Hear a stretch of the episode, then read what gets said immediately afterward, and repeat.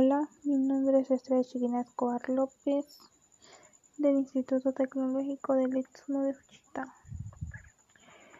Hoy hablaré un poco sobre algunas teorías de la administración, la cual va a ser teoría de matemáticas, teoría de organización, de desarrollo organizacional, administración por objetivo y calidad. Se preguntarán sobre qué, de qué trata, qué se basa. Bueno, la teoría de matemáticas en la administración se preocupa por crear los modelos matemáticos capaces de estimular situaciones reales en la empresa y trajo consigo una enorme contribución a la administración organizacional, permitiendo nuevas técnicas de planificación y control en el empleo de los recursos materiales, financieros y humanos. La teoría matemática de la administración es aplicada a problemas administrativos, es más conocida como investigación de operaciones y o, aunque esta denominación esté consagrada universalmente, es muy genérica, pese a que la teoría matemática no es propiamente una escuela definida. La teoría matemática hace énfasis en el proceso de decisorio y lo trata de modo lógico y racional mediante un enfoque cuantitativo y determinista. La teoría de matemáticas no es una escuela. Se preocupa por el proceso de decisiones. Tiene cinco causas. Trabajo clásico sobre la teoría de los juegos.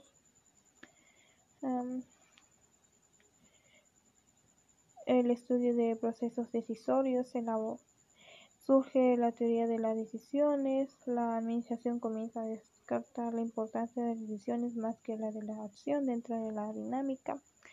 Se consideró un elemento de importancia primordial para el éxito de cualquier sistema cooperativo. La tercera es la existencia de decisiones programables. Mm, debido a las decisiones en cualitativas y cuantitativas. Las cualitativas no son programables y pueden ser tomadas solo por el hombre. Y cuantitativas programables y pueden ser tomadas por el hombre o programadas por máquinas. A pesar de la complejidad del proceso de decisiones y de las variables involucradas, algunas decisiones pueden ser cuantitativas y representables por modelos matemáticos. La cuarta sería el desarrollo de las computadoras. Estas posibilitaron la empleación y el desarrollo de técnicas matemáticas en los últimos años. Dicha aplicación solo fueron variables y ejecutables gracias al computador, el cual es capaz de efectuar minutos operaciones que tardarían, tardarían años si se hicieran en máquinas calculadoras convencionales. Y la quinta sería la este, concepción de la I.O. la I.O. pasó a utilizarse gradualmente en las empresas públicas norteamericanas, luego en las privadas debido a su éxito en las operaciones militares y la otra teoría sería de desarrollo organizacional. El desarrollo organizacional es el proceso que experimentan las organizaciones por medio del proceso de mejorar su gestión interna. Las organizaciones están constante movimiento y ajustándose a los cambios que el mercado, la legislación local, el medio ambiente y la sociedad les exige.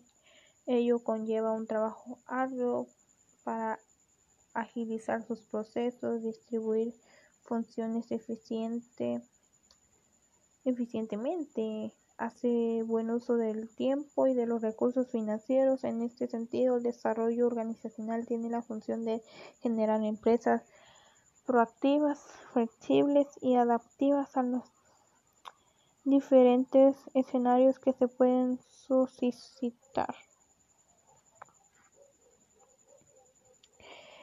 Y la otra teoría sería administración por objetivo. Dice, la administración por objetivo se define como la estrategia empresarial en la que todos los empleados y directivos de una empresa trabajan con el fin de alcanzar los objetivos que previamente se han propuesto. Generalmente es conocida como las siglas APO, Administración por Objetivo. Es una herramienta que se utiliza para medir el rendimiento de los empleados y el nivel de la productividad de la empresa. Esto se hace partiendo de los objetivos que se han establecido al inicio de la planificación.